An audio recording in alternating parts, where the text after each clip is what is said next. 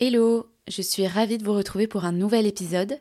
Euh, je tenais avant tout à vous remercier pour votre fidélité parce que vous êtes de plus en plus nombreuses à écouter Hystérique et ça me touche beaucoup. Maintenant, vous pouvez vraiment m'aider en soutenant le podcast. Vous pouvez liker, partager, commenter, mettre 5 étoiles sur votre plateforme d'écoute. Ça me fait toujours très plaisir.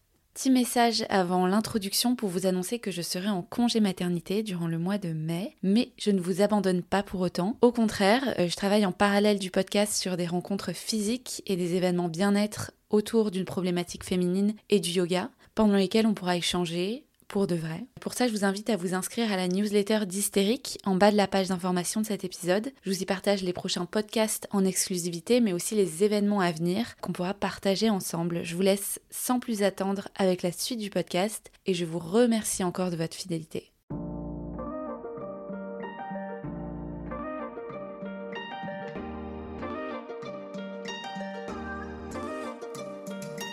Bienvenue dans Hystérique le podcast qui permet aux femmes de dire tout haut ce qu'elles vivent tout bas. Je m'appelle Clarisse, je suis professeure de yoga et j'ai créé ce podcast bienveillant qui autorise chacune à s'exprimer pleinement pour une parole plus libre et déculpabilisée.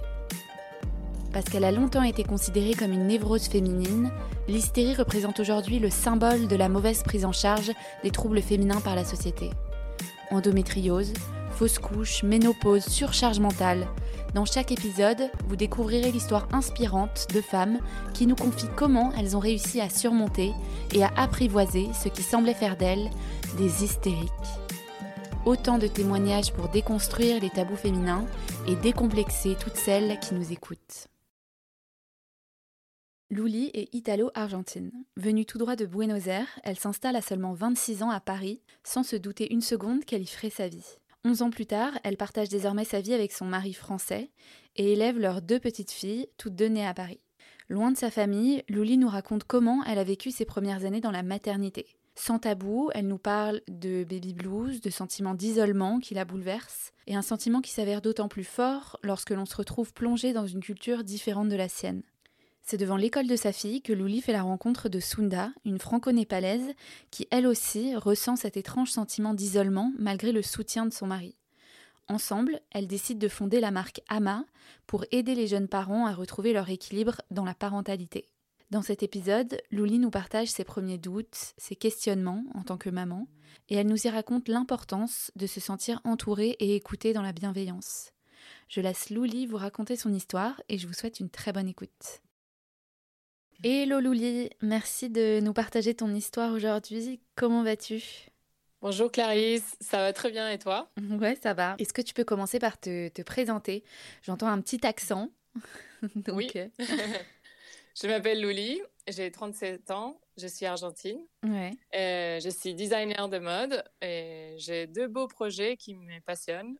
Donc euh, Laïta, ma marque de maroquinerie et studio de création, et Ama, une marque de puriculture que j'ai co-créée avec mon amie Sunda. Euh, je suis mariée et j'ai deux filles, Isabella et Rafaela. Ok, trop bien. Du coup, tu es, entrepreneur à temps plein. Exactement, oui. Trop cool. Et alors, ensemble, justement, on va parler de, culture et de maternité. Donc, tu as rencontré ton mari en France. Toi, ça faisait combien de temps que. Enfin, ça fait combien de temps que tu es en France?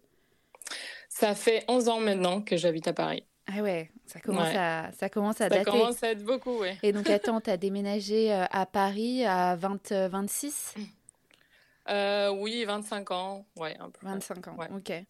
Et est-ce que tu avais déjà imaginé, tu vois, construire ta vie ailleurs qu'en Argentine? Et non, j'avais jamais imaginé que j'allais former une famille en France, sachant que je suis venue ici pour faire un stage de 4 mois. Et ah. je savais pas parler français. Et, bon, parfois la vie te surprend. Et maintenant, euh, je suis presque une Parisienne. Ouais, ouais. et, mais au début, c'était dur euh, parce que euh, moi, je voulais pas quitter mon pays. J'étais trop contente d'habiter là-bas. Je voulais juste une expérience à l'étranger. Et je me suis dit, bon, je vais apprendre les français, travailler dans la mode. c'est Paris, c'est quand même la capitale de la mode. Et du coup, au début, c'était dur parce que tu te dis, est-ce que je veux vraiment m'installer ici, faire ma vie ici, sachant que je suis loin de ma famille, mes amis. Donc au début, c'était pas un choix facile.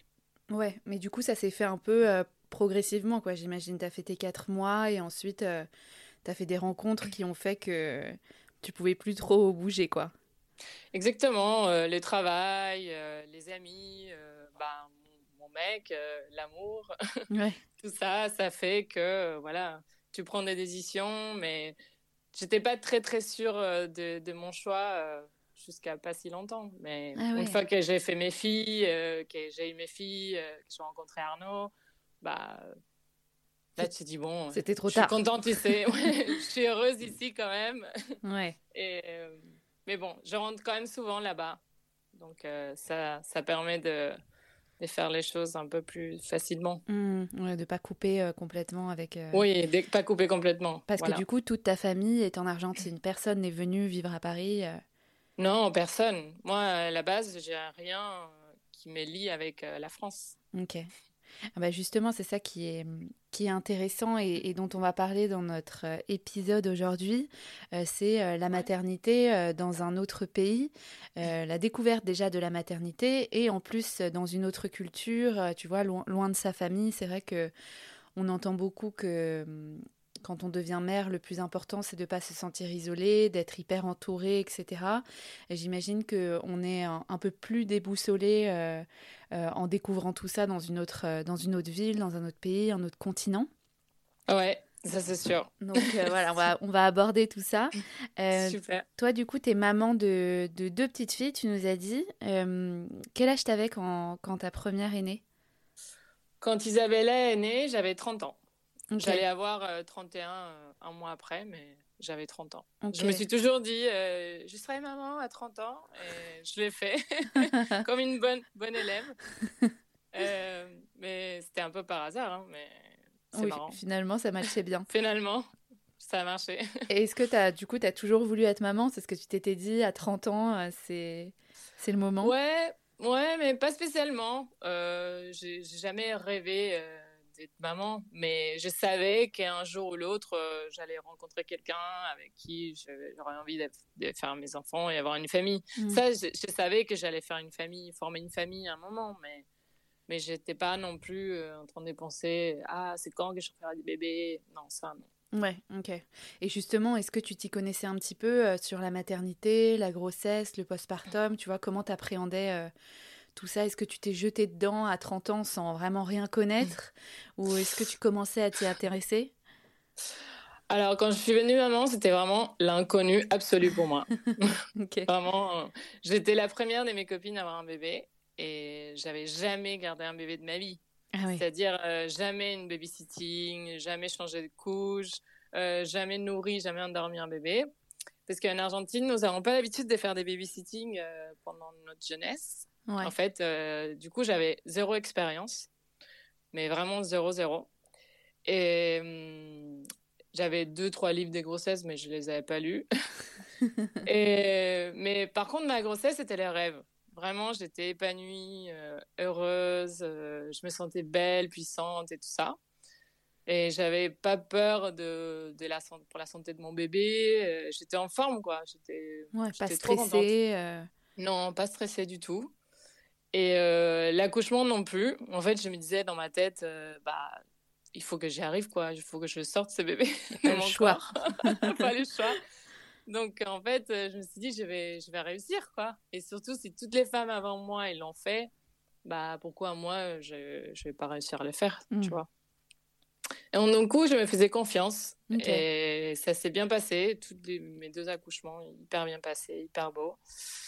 Mais ce qui était les, vraiment les plus durs pour moi, c'est que bah, moi, j'ai perdu ma mère il y a 15 ans maintenant. Et elle était une mère poule euh, qui adorait être maman, qui a toujours rêvé d'être grand-mère. Mm. Et en fait, les jours où elle est décédée, euh, moi, j'avais 22 ans. Et déjà à l'époque, euh, ce qui me faisait plus de peine, en fait, c'est de me dire, quand je vais devenir maman, elle sera pas là, en fait. Et euh, elle sera pas là pour me donner ses, ses, bah, ses conseils, euh, me filer un coup de main. Euh, tu vois, la grand-mère, quoi. Bah, la grand-mère, quoi. Tu as, ton bébé, tu sais pas quoi faire. et dire, bon, je te donne à ta maman, c'est la seule personne que tu fais confiance à 100%. Ouais, les premiers jours, les premières semaines, tu es, complètement en sécurité, quoi. Exactement C'était la seule personne que je me suis dit, oh, j'aimerais tellement qu'elle soit là pour me dire plein de choses, comment elle a fait, comment et si ça c'est normal, si bah voilà toutes ces choses que qu'on a envie d'avoir, bah on a envie d'avoir sa maman. Ouais. Et c'est à ça que tu as pensé du coup euh, tout de suite quand quand, quand, quand tu l'as perdu, c'est tu t'es ouais, dit. Euh... Ouais, c'était ça. Ouais. C'était euh, tout de suite. En plus ma mère, elle était par rapport à ça, elle était un, un peu un peu bizarre. Elle me disait tout le temps ah, si tu veux avoir un bébé, moi je te les garde. Je dis maman, mais j'ai 22 ans en fait. je, je veux pas faire de bébé. ouais, j'ai aucune envie en fait. Mais, euh, mais du coup, euh, quand, quand les jours est venu, j'étais là, genre, mais comment je vais faire en fait? Avec qui je vais en parler? Avec qui je vais appeler? Et ça, oui, c'était un peu, c'était un peu difficile. Mmh. C'était ça les plus difficiles en fait. Ouais. Et tu as réussi quand même à te sentir euh, entourée pendant ton postpartum? Euh, Pas trop, pas, pas trop. trop. En fait, pour les postpartum, c'était pareil. J'avais absolument aucune idée de ce qui allait m'arriver. Et je n'avais pas peur parce que je ne savais pas que ça allait être aussi dur. Ouais. En fait, j'avais aucune idée. J'avais rien lu. Euh... À l'époque, c'était Isabella, elle a 6 ans, donc à l'époque, on parlait pas trop de ça. Et euh, quand tu passes euh, neuf mois de grossesse de rêve avec les hormones à bloc, euh, ton mec et les gens autour de toi qui sont trop mignons avec toi parce que tu es la seule à être enceinte du groupe et ouais. tout. Et quand tu accouches, il y a un petit bébé qui a trop la dalle, qui pleure en permanence, qui t'allait, du coup tu dors pas. Et ouais. à tout ça, ça, ça rajoute des douleurs, des postpartum. Tu sais, quand tes organes ils se remettent en place. Mm. En fait, as, quand tu allaites, tu as des contractions très, très, très, très fortes. Euh, moi, je savais pas ça. Et je me réveillais la nuit, euh, genre vraiment en train de. J'avais l'impression que j'ai accouché. Deuxième accouchement. Deuxième quoi. fois. Ouais. ouais. Et ça, ça m'a vraiment surpris. Je comprenais pas du tout ce qui, ce qui était en train de m'arriver. Ouais. Et en même temps, j'avais ma fille euh, que, que j'allaitais et qu'il dépendait vraiment 100% de moi. Mmh. Et du coup, euh, ça, c'était vraiment très dur. Euh, même si mon mec faisait tout pour m'aider, je me sentais très seule en fait. Parce ouais. que parce que bah j'avais pas quelqu'un pour partager ça ou dire est-ce que c'est normal est-ce que tu vois est-ce que ça t'arrive la même chose? Ouais. euh, je me sentais vraiment un peu seule et je pense que j'étais un peu en dépression aussi okay. euh, et, et, surtout je, je, savais que mon mec il n'allait pas comprendre tout ce que j'étais en train de vivre en fait oui, même euh... s'il était super présent, euh, c'était pas une femme qui avait accouché elle aussi ou, ou une sage-femme ouais. qui pouvait dire que c'était normal. Euh... Ouais, exactement. Après, je me souviens que j'avais vu un, une sage-femme qui m'a qui m'a aidée, qui m'a dit c'est normal et tout ça, mais en même temps, elle me disait ah mais ta fille elle est tout le temps enceinte, comment c'est possible qu'elle a faim comme ça? Je, je sais pas en fait. Quelqu'un qui m'explique un peu ce qui se passe. Comment ça marche? moi, Ouais, en fait, c'était pour moi aussi, elle était tout le temps collée à moi, en fait, en train de me, tu vois, de me pomper tout ce que j'avais. et elle s'arrêtait pas de pleurer, en fait. Et, mmh. euh, et c'était dur de, de, comprendre, en fait. Tu vois ouais. Tout le monde te regardait, mais comment c'est possible? Je dis, bah, je sais pas, moi non plus, je sais pas. je, tu sais, je viens d'accoucher, je, je, je, je suis nouvelle dans aussi. tout ça, je découvre tout. Ouais. Ouais, j'imagine. Ça a été un choix difficile pour toi d'avoir des enfants en France, euh, loin de ta famille. Est-ce que tu pensais à ça? Ben en fait, pas trop parce que comme je t'avais dit, comme j'ai perdu ma mère, ben en fait, ouais. c'était pas, tu vois, c'était pas un truc que je me suis dit, bah j'aurai ma mère qui sera loin. En fait, euh, bah pour moi c'était pareil là-bas ou ici, tu vois, mm. parce que ici j'avais aussi des copines, euh, un groupe d'amis euh, hyper soudés et tout. Et mes amies en Argentine, elles n'étaient pas en train d'accoucher non plus. Donc, euh, j'étais, j'étais un peu la première euh, à faire des bébés. Donc, euh. Et en fait, dans ce sens-là, pour moi, c'était pareil. Tu vois, que je sois là-bas ou, ou ici, bah. Oui, c'est vrai que souvent, on se dit, il faut que je sois avec ma mère, près de ma mère. Ah bah ouais, bah ma mère se sera installée en France pendant ouais. deux mois, je pense. ouais, ouais, c'est ça. Et, euh, et du coup, tu l'as pas du tout regretté, en fait? Tu t'es dit que ça aurait été pareil euh, euh, en ouais, France comme en pense... Argentine? Oui, je pense que ça aurait, ça aurait été pareil. Mmh. Ça aurait été pareil. Et... Après, je sais pas, peut-être Tu sais, là-bas en Argentine, quand tu deviens maman, tu as plus euh, ces trucs de. Il y a un truc qui s'appelle les tribus, un peu. Que euh, c'est des mamans qui ont accouché en même temps que toi. Et en fait, si, si tu veux, tu peux te mettre en contact avec elles et, et faire des espèces de groupes, euh, des soutiens. Où tu parles de ta grossesse, tu partages tes ressentis, tes problèmes de couple. Oh, les trucs, ah, toi, ça t'est arrivé aussi. Bah, ouais, ouais, Et du coup, tu te sens moins seule, en fait. Tu te sens moins. Euh, ouais, comme un cercle de paroles, quoi, avec des filles qui vivent euh, la même chose au même moment que toi. Euh. Ouais, c'est peut-être ça qui a dû manquer aussi à ton expérience parisienne. Ouais, sûrement. Sûrement. Je, je, je, trouve, je trouve qu'ici, les gens, ils sont un peu plus froids par mmh. rapport à ça ils ont moins tendance à, à s'entourer, à se parler entre gens peut-être qui se connaissent pas. Et, et, et oui, ça, ça, ça m'a manqué un peu. Après, peut-être maintenant, c'est un peu plus ouvert, mais à l'époque, euh, il y a six ans, mine de rien, ça, ça fait longtemps quand même en termes de des paroles quand tu d'évolution ouais de, ouais d'évolution par rapport à certains sujets qui aujourd'hui sont plus faciles à, à exprimer qu'à l'époque en fait. Ouais, ouais, non, c'est sûr. Et on prend un peu plus en compte aussi ce que, ce que vit la mère, euh, plus qu'avant en tout cas, je pense. Parce que maintenant on a conscience, tu vois, de, de ce qui se passe oui, réellement, tu vois, dans la maternité. Exactement. En fait, j'aurais pas voulu tout savoir en mode euh, ah c'est ça, il va t'arriver ça, ça, ça, ça, parce que chaque grossesse et chaque accouchement et chaque, chaque maternité elle est différente. Mais c'est juste, euh, voilà, pas être dans l'inconnu total et pas avoir, euh, en fait, euh, d'avoir un soutien. Mm. C'est important. De se sentir moins seul, quoi. Ouais. et qu'est-ce qui t'a, du coup, le plus marqué, toi, quand t'es, quand t'es devenue maman C'était justement cet isolement, cette, cette solitude, c'était la charge mentale bah ça, ça continue. c'est pas fini. C'est rassurant. non, mais en fait, c'est bah quand tu deviens maman, en fait, il y a tout que c'est tout se chamboule en fait toute mm. ta vie et euh, ta vie des couples, ta vie des femmes, euh, ta vie de avec tes amis, bah tout quoi, tes horaires, euh, tes habitudes. Et du coup, en fait, chaque chaque enfant bah, il faut se remettre en place. Il faut tout remettre en place, en fait. Tu vois? Retrouver un équilibre euh, dans une nouvelle euh, vie, quoi. Ouais, retrouver un équilibre. Et, euh, et, et c'est pas. Bah, il y a des femmes qui les font très facilement et ça roule nickel. Il y en a d'autres qui, qui, ont du mal et qui, sont, qui ont besoin d'aide, quoi. Genre, tu vois, d'un psy ou genre ou simplement de son, de son mari, ou mm. des, bah, d'en parler en fait, tu vois, de dire euh, écoute, j'ai besoin de ça, euh, j'ai besoin de plus de temps pour moi, ou, ou, faire, je sais pas, faire plus de sport, euh, avoir plus de travail, ou ouais, pas, ça. Que tout, pas que tout soit, ça dépend de toi, tu vois. Ouais, t'avais l'impression que tout reposait sur toi, quoi. Bah, à un moment, oui, oui. Au début, oui. Mais après, c'est aussi l'allaitement, ça fait ça. Bah oui, bien sûr. Mm. L'allaitement, euh, c'est vraiment genre, bon, ces bébés-là, hein, si tu les nourris pas, bah euh, voilà, ils survivent pas. Donc euh, en fait, c'est tout toi, quoi. Tu donnes tout, de, physiquement et en fait, la manque de sommeil aussi. Mm. c'est très dur. Et... Mais après, c'est des moments magiques. L'allaitement, moi, j'ai adoré ça. Et t'as allaité combien de temps tes deux filles? Six mois. Six mois chacune. Ouais, six mois chacune.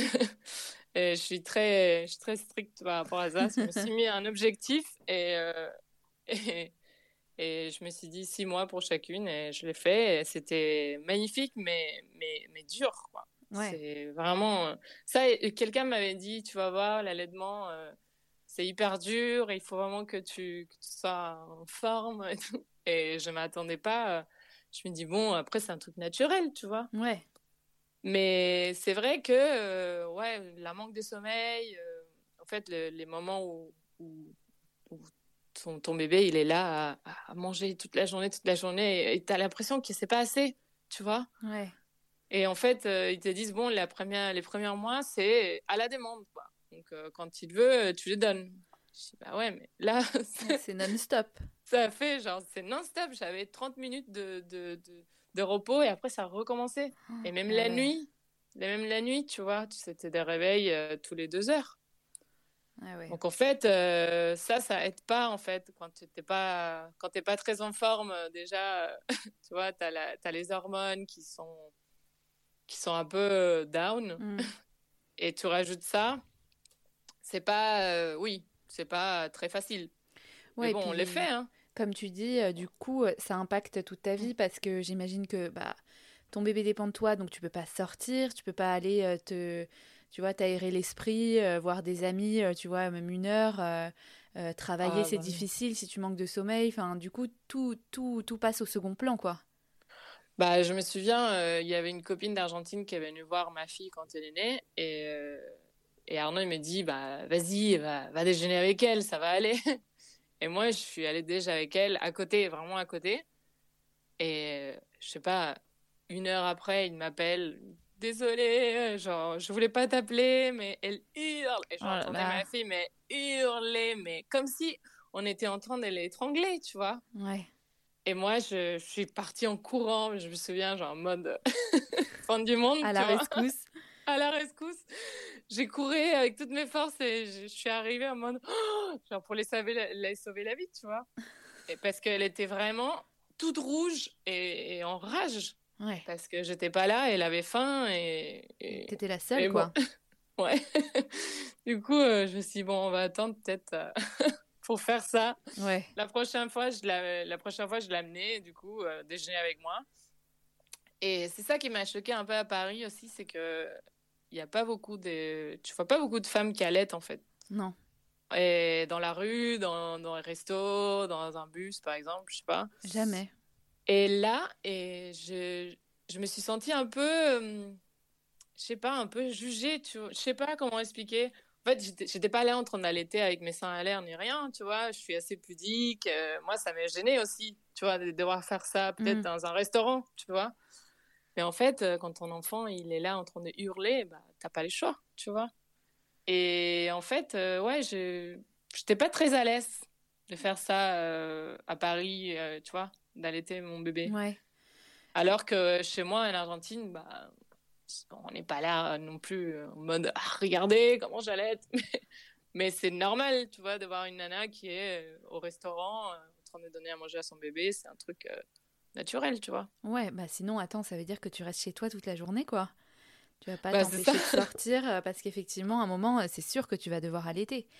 Et exactement. Effectivement, la vie parisienne n'est pas euh, hyper adaptée, bah, à la fois, je trouve, pour l'allaitement, parce que, tu sais, même au travail, etc., il n'y a pas encore de salle pour euh, tirer son Ouais. lait. euh, au Mm. restaurant, comme tu dis, c'est toujours un peu gênant. Et puis, pareil, pour changer son bébé, tu sais, dans, dans les toilettes, c'est pas, c'est pas toujours évident d'avoir un endroit Ah non, euh, c'est pour horrible. le changer, quoi.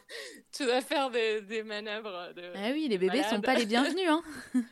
Ben non, et même, même les enfants, je trouve, euh, en fait, je sais pas, je sais pas, c'est peut-être parce que Paris c'est petit et tu vois, t'as les restos qui sont petits, les, les apparts, euh, tu vois, l'espace il est plus restreint, Mm. tu vois, par rapport à Buenos Aires par exemple.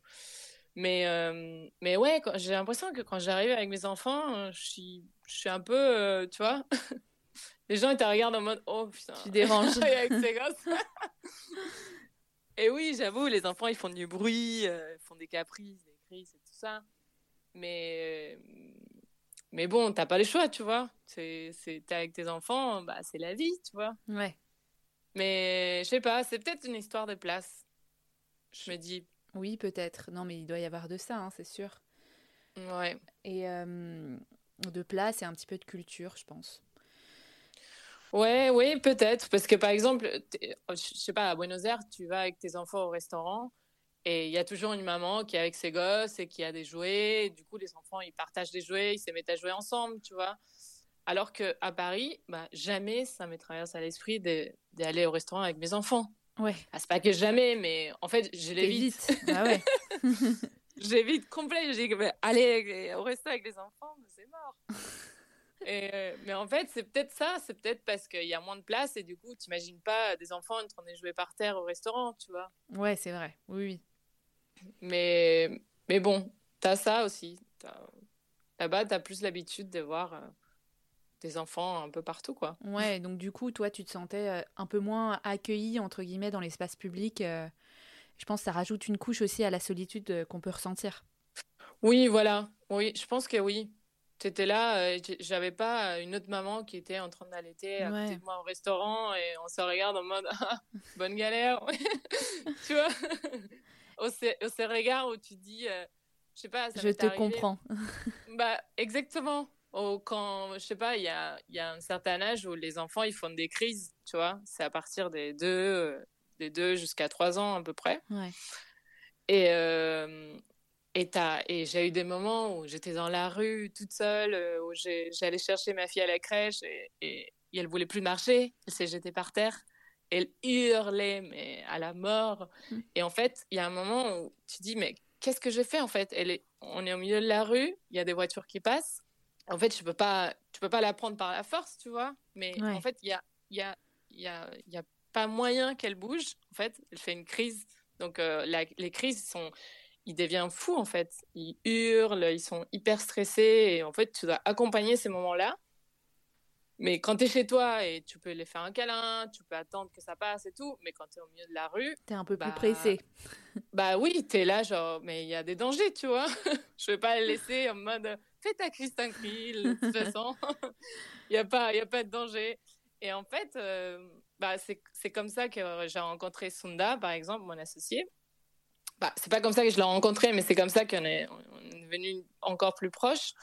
Parce que ma fille, elle faisait une crise énorme dans la, au milieu de la rue. Il y a elle qui passe. Et, et en fait, elle m'a vu tellement mal, tellement j'avais, j'avais envie de pleurer, quoi, parce que je pouvais rien faire. Ouais. Et elle a pris ma fille par la main. Elle a dit Écoute, Isabella, tu veux que je t'amène à la maison? Et, et quand elle l'a vue, elle a dit oui. Elle a pris la main et elle nous accompagnait à la maison, quoi. J'étais là, genre, mais t'es, t'es ma sauveuse, en fait.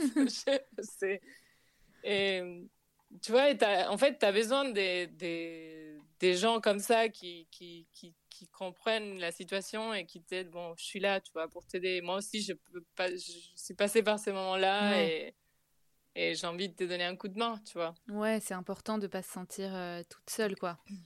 Bah ouais, je pense que la maternité, c'est, c'est mieux de la partager, en fait. Mm. Tu vois euh, c'est bien de se faire un peu materner quand tu maternes. Euh, c'est bien de s'entourer d'autres mamans, en fait, quand, quand tu deviens maman. Complètement, même si chacune ne vit pas, tu vois, la maternité de la même manière. Exactement. Au moins, tu te sens écouté, euh, tu te sens entouré, c'est ça change tout, je pense. Ouais, partager, dire tes ressentis. Euh, je sais pas, c'est cool d'avoir d'autres histoires et se dire, bon, bon, elle, elle a vécu la même chose que moi, ou elle, elle a vécu ça différemment, mais quand même, elle comprend ce que je ressens. Hmm. Je sais pas. Et du coup, Sunda, c'est ton associé que tu as rencontré euh, devant euh, l'école de ta fille, euh, qui elle aussi vient d'une autre culture. Enfin, elle est, elle est franco, franco-népalaise, c'est ça? Franco-népalaise, ouais. Ouais. Et, et, du coup, comment vous vous êtes soutenus dans, dans, la découverte de la maternité, chacune oui, bah en fait, c'était ça. C'était. Euh, bon, on partageait nos galères, on partageait euh, nos, nos histoires avec les travails. Euh, par exemple, moi, avec ma deuxième fille, j'ai appris que j'étais enceinte au début du premier confinement. Jusqu'à là, j'avais mon travail qui marchait bien, mais qui s'est arrêté presque complètement à cause du Covid. Ouais. Et un mois après mon accouchement, mon beau-père a eu un accident et mon mec a dû reprendre la boîte de son père. Ah, ok. Du coup, euh, moi, j'étais toujours en postpartum et, et j'ai profité de mon congé maternité. J'ai kiffé allaiter ma fille, l'endormir, euh, bah, être là pour elle, quoi, tu vois. Avoir moins de travail pour pouvoir m'occuper d'elle. Et surtout, je me disais, c'est mon dernier bébé, il faut que je profite. Mais euh, j'avais bien vu qu'avec ma première, euh, bah, quand ils arrêtent d'être bébés, ils arrêtent et tu n'as plus de bébé, tu vois. Tu n'as plus, plus les siestes sur toi, tu n'as plus le... Ouais, cette petite personne que, que tu dois garder. Euh, bah, c'est des moments uniques, tu vois. Donc je voulais, je voulais en profiter. Mais les mois passent et avec Rafa, donc ma dernière, on était très fusionnels. Et, euh, et j'étais contente quand même de ne pas avoir beaucoup de travail pour m'occuper d'elle. Mais en fait, on était parti euh, sont un schéma, tu vois, les mêmes que mes parents, c'est-à-dire mon père qui allait bosser et, que, et qui revenait tard à la maison, et ma mère qui s'occupait de nous, tu vois, de moi et mon frère. Et euh, j'ai rien contre ces schémas, tu vois, mais c'est juste que moi, j'ai vu ma mère tomber en dépression vraiment, vraiment très, très gravement. Ouais. Et hum, qui devait prendre genre sept pilules pour tenir debout, qui a été hospitalisée et tout ça. Ah oui, ok. Et selon, et, selon moi, c'était lié au fait que euh, toute sa vie était dédiée à, à, à mon frère, euh, moi et mon, et mon père, tu vois. Hmm. En fait, elle avait plein d'amis, mais elle n'avait pas un métier qui la passionnait, il n'avait pas, il avait pas un travail, tu vois. Ouais, même sans parler de travail, tu vois, c'est histoire trouver aussi sa passion à côté, s'épanouir ailleurs quoi que dans le foyer, c'est vrai que c'est important. Exactement, il y avait, elle n'avait pas un truc qui la passionnait, qui la faisait, tu vois. Et c'était, c'était peut-être la maternité pour elle. Ouais. Mais la maternité, elle euh, s'arrête quoi au bout d'un moment. Exactement, la maternité, c'est pas que ça s'arrête, mais à un moment, tu n'as plus besoin de que ta maman soit là à 24 moins besoin de toi, ouais. Exactement. Et du coup, quand les enfants ils prennent un peu leur liberté, bah, en fait, toi, euh, bah, c'est dur, tu vois. Mm. Euh, donc, bon, pour moi, euh, le fait de laisser ton travail pour t'occuper des enfants, c'était pas les bons chemins à prendre. Et en fait, c'était un peu ça les chemins que j'étais en train de, de prendre à ce moment-là. Ouais, là, au bout d'un moment, tu t'es dit, oulala, je. Bah, en fait, ça ne euh, correspond pas. Bah oui, j'ai arrêté de l'allaiter, elle commençait la crèche. Et je me dis, euh, il faut que je me reprenne en main parce que là, c'est pas possible, tu vois. En fait, ça m'allait pas. Après, je, peux comprendre qu'il y a plein de femmes qui, qui sont très heureuses euh, à être à la maison et, et, y avoir du temps pour ses enfants et tout. Mais moi, je trouvais que pour moi, en fait, c'était important que je, que je continue avec mes, avec mes projets, avec mon travail. Et du coup, je, bah, j'appelle une super amie argentine qui habite à Paris. Et elle m'a dit, euh, bah, appelle cette, cette, euh, psychologue qui est argentine, qui est, qui est maman, qui est féministe. Prends rendez-vous avec elle, elle va, elle va beaucoup t'aider. Ouais. Parce que là, j'étais vraiment genre encore au fond du trou. Déboussolée. Et là, je l'ai fait direct. En fait, je l'ai appelée et, j'avais rendez-vous avec elle euh, par FaceTime une fois par semaine. Et elle m'a, elle m'a aidé à, elle m'a donné des armes en fait pour euh, pour envisager ce que je voulais être en tant que femme et en tant que maman, tu vois. Ouais. Retrouver ton chemin, quoi. Là où tu, là où tu voulais t'épanouir euh, en dehors aussi de, de la maternité. Oui, parce que moi, je voulais être une maman présente, câline et toujours là pour mes filles, mais en même temps, je voulais pas m'oublier à moi, tu vois. Je, je, voulais, je veux pas m'oublier moi-même. Et quand on parlait avec ton mari, euh, qu'est-ce que lui en pensait? Parce que tu sais, parfois, quand il y en a un qui, qui décide de se consacrer entièrement aux enfants, ça peut aussi arranger l'autre, tu vois? Ou, ou ça oui. apporter un autre déséquilibre? Comment, comment vous, en, vous en parliez? Bah oui, en fait, c'était oui, c'était pas facile. Parce que, comme je te disais avant, à chaque fois que tu as un enfant, il y a un équilibre à trouver. Tu vois, en tant que femme, en tant que, que, couple, tu vois, avec ton mari et tout. Et bon, à cette époque, je me souviens que mon mec était un peu le héros de l'histoire. Tu vois, il, a, il avait pris la boîte de son père, euh, ça cartonnait, il bossait comme un malade, il était beau gosse, bon père, bon mari. il avait tout. il avait tout. Et moi, je pars en Argentine avec mes deux filles. Donc, euh, j'ai essayé de partir une fois par an là-bas. Rafa était bébé, donc euh, je te laisse imaginer un vol de 13 heures avec euh, un bébé et une petite de 4 ans. Ouais. C'était un cauchemar. Toute seule. J'ai même pas envie d'imaginer. non, non. C'est vraiment horrible. Tout le monde te regarde quand tu arrives dans l'avion, tout le monde te regarde en mode Oh là là, oh non. j'espère qu'elle sera pas à côté de moi. et j'arrive là-bas et je reste seule avec les deux parce que mon mari avait beaucoup de travail et il est arrivé plus tard. Donc moi, dans ma tête, je m'étais dit, meuf, t'as pas le droit de te plaindre, t'es dans ton pays avec tes deux filles, il fait 30 degrés. En à Paris, ton... à Paris, ton mec, il bosse comme un fou, il fait moins 10. Donc en fait, euh, tu vois, t'as pas le droit de te plaindre. Ouais. Mais quand même, j'étais épuisée, j'avais pas dormi une seconde dans l'avion. J'avais le décalage horaire, personne pour m'aider.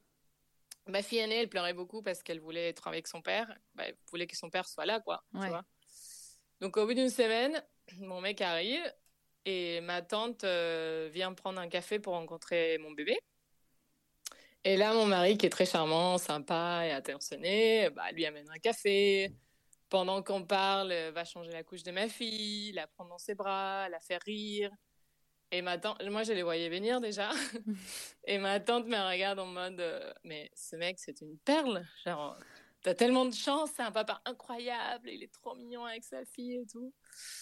Et moi je la regarde en mode En fait, j'ai bien conscience que mon mec, euh, il est génial, mais à ce moment-là, j'avais juste envie de pleurer et de crier, mais et moi? Et moi, personne ne me dit rien, en fait. Alors que je suis au bout du rouleau, je fais que m'occuper de mes filles, j'ai tout laissé de côté pour que mon mec puisse travailler. Mais en fait, chez les femmes, c'est un peu une évidence, tu vois. Mm. En fait, c'est ton rôle, tu vois. Materner, être là, euh, alors que voir un homme qui bosse et qui en plus fait son rôle de père, ça paraît, tu vois, exceptionnel. Incroyable, ouais, c'est vrai, c'est dingue. Hein. Et en plus, et à matin, j'ai dit direct, en fait, mon mec, il est en train de faire son rôle de père. Genre, rien d'exceptionnel, tu vois. En fait, moi, quand j'échange une couche, quand j'allaite, ou j'héberge ma fille, ou je prends l'avion 13 heures toute seule avec mes deux, bah, personne ne me dit rien, tu vois. Personne m'applaudit. Mais parce que je suis la maman, tu vois. Alors, quand c'est un mec, c'est genre. Euh, incroyable. Et c'est encore plus culpabilisateur, je trouve, euh, pour la maman euh, qu'on te dise waouh, euh, t'as tellement de chance, t'es tellement aidée, comme si en fait, il, enfin, tu vois, rien que le terme aider, en fait, c'est comme si c'était ton ton projet, ton sujet, et que lui venait en aide de temps en temps et que c'était déjà génial, quoi. Exactement, c'est exactement ça. C'est les, les pères, ils sont là pour aider. Et en fait, non, c'est il est père autant que moi je suis mère, tu vois. Mm. Donc c'est rien d'exceptionnel ce qu'il fait.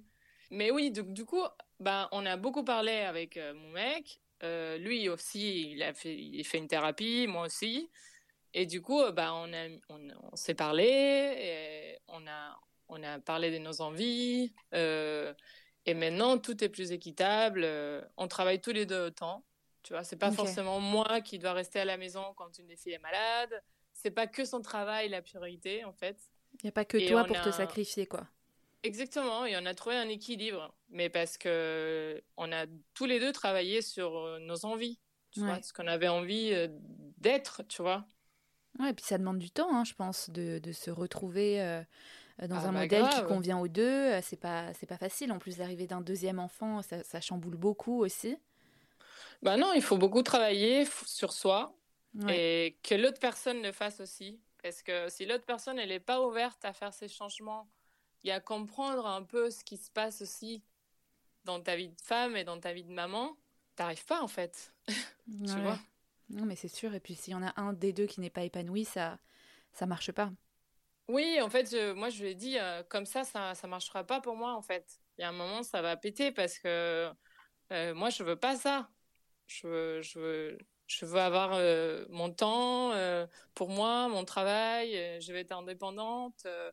je veux pas attendre que tu reviennes du travail, tu vois. Mmh. Mais c'est ce que j'avais envie en fait. Et lui, il a compris et, puis on a trouvé un équilibre quoi. Mais c'est toujours c'est toujours bien de, travailler sur soi et, c'est poser des questions et c'est dire ce que tu veux en, en. Si si cette forme de vie, elle te convient ou pas. Ouais. Et, euh, et du coup, c'est à ce moment-là, c'est pendant ta, hum, ton travail sur toi que tu as, as pensé à cette, euh, à cette nouvelle marque. Du coup, est-ce que tu peux nous raconter un petit peu comment tu as relancé ta vie euh, professionnelle après, après l'arrivée de ta deuxième fille? Bah, D'une, mon travail avec Laïta, du coup, ça, ça, a, repris petit à petit derrière. Oui, donc ça, c'est cool. Et après, bah, avec Sunda, donc elle, elle est franco-népalaise et moi, je suis argentine. Et euh, on est toutes les deux designers de mode et toutes les deux entrepreneuses. Donc, euh, on, a, on avait beaucoup de choses en commun. Donc, c'est pour ça qu'on se rapprochait assez, on est devenus très intimes assez vite. Et euh, elle, elle a aussi eu les mêmes problèmes que moi pendant les Covid avec son travail. elle était un peu mise à l'écart fois qu'elle a accouché de sa, deuxième fille. Et on parlait beaucoup de ça, des problèmes de couple, des problèmes de travail, des problèmes liés à la maternité, qu'on s'est senti seul aussi parce que elle, ses parents, ils habitent pas à Paris. Hmm. Donc, elle n'a pas eu beaucoup d'aide non plus. Et euh, du coup, ça, ça nous a beaucoup rapprochés. Et, euh, et on, a parti on parlait aussi de nos cultures, de nos... Bah, moi, je parlais de, de l'Argentine, elle du, du Népal, parce que son père, il est népalais. Donc, euh, pour elle aussi, pour elle et pour moi, le, les portages quand tu quand as un bébé, c'est très important. En fait, c'est essentiel. Ok. Et euh, elle comme moi, nous avons vécu un échec avec l'écharpe des portages parce qu'elle est trop compliquée à mettre en place, euh, pas très beau, galère à transporter car tu as trop de tissus. Et nous avons toutes les deux utilisé un porte-bébé un peu trop technique pour les premiers mois du bébé. Donc, euh, on a eu cette idée de créer un porte-bébé physiologique et sécuritaire et facile à enfiler comme un écharpe de portage, mais facile à mettre. Donc c'est comme ça qu'on on est venu à l'idée de créer Ama, qui c'est une marque des péricultures, et que les produits phares euh, aujourd'hui, c'est les porte-bébés nomades, que c'est cette écharpe de portage qu'on enfile comme un t-shirt et qui répond à toutes les manques que nous avons eues, euh, c'est-à-dire il est facile à enfiler, physiologique, sécuritaire pour les bébés et beau. Ok, ouais, c'est clair que ça doit être plus pratique de pouvoir mettre ton bébé euh, facilement et sereinement euh, sur toi plutôt que de tout le temps avoir ta poussette. Euh, comme on disait à Paris, il n'y a pas de place. Oui, bah surtout dans notre quartier, il y a des marches partout et, et la poussette, c'est pas très pratique en vrai. Ouais. Et surtout pour les premiers mois du bébé, bah, la meilleure chose, c'est porter son bébé avec un tissu tout doux, l'avoir contre soi. Et euh, du coup, nous, avec l'écharpe de portage, on n'arrivait pas, quoi. C'est, t'as ton bébé qui pleure et en fait, les, les, tutos à me faire des nœuds dans tous les oh sens, c'est ça a l'air impossible. Galère. Il y a des mamans qui arrivent très bien et je les admire beaucoup. Mais moi, j'ai essayé, je n'ai vraiment jamais réussi. Même toute seule, ça, ça, me paraît super dur en fait, euh, à chaque fois que je ah, vois des, des, Ah, mais c'est super dur. Et en général, tu es toute seule avec ton bébé. Bah oui. T'as pas 10 euh, personnes pour, pour enfiler ton truc. Et du coup, bah, on s'était dit, euh, bah, on va créer ça ensemble. Et, et comme on avait toutes les, on est toutes les deux entrepreneuses, bah, ça a été comme une évidence. Voilà. Trop bien. Et du coup, qu'est-ce que vous souhaitez apporter aux parents, euh, aux jeunes mamans avec, avec cette marque? Est-ce que vous avez l'intention de développer d'autres produits ou ça, va être surtout euh, focus sur le portage? Ben, notre ambition, euh, au-delà de proposer des produits pratiques et beaux, par exemple, on, fait aussi des bavoirs qui sont hyper pratiques parce qu'ils ont des manches, par exemple, et on a envie de, créer d'autres produits dans les mêmes gammes. Mhm. Mais c'est aussi euh, proposer créer une communauté d'écoute et de partage autour de la parentalité, par exemple, et pouvoir échanger avec bienveillance et sans tabou. En fait, avoir un peu ça, euh, ce que nous, on n'a pas eu.